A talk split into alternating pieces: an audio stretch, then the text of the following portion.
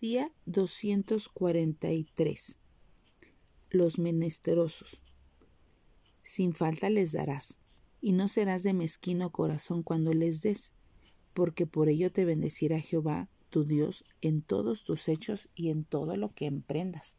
Deuteronomio 15:10. Hay muchas excusas que podemos dar para no ayudar a las personas que atraviesan situaciones de extrema escasez. Algunos consideran que la gente es pobre por su culpa, porque no quieren trabajar, porque no saben cómo manejar el dinero, lo gastan en vicios y en adquirir cosas que no son necesarias. Dios conoce bien a sus criaturas y les dijo a los israelitas que cuando llegara a la tierra prometida ayudaran a los pobres.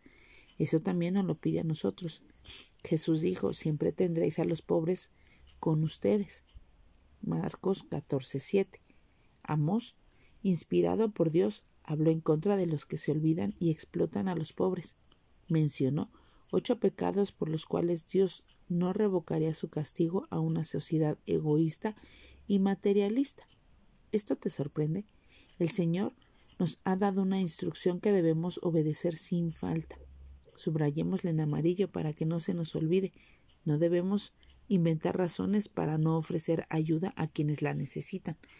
Las actitudes son como un boomerang, van a regresar a nosotros para bien o para mal. Es posible que no necesitemos muchas de las cosas que tenemos, sin embargo, hay muchos que no tienen lo que necesitan, así que hoy obedezcamos a Dios y demos.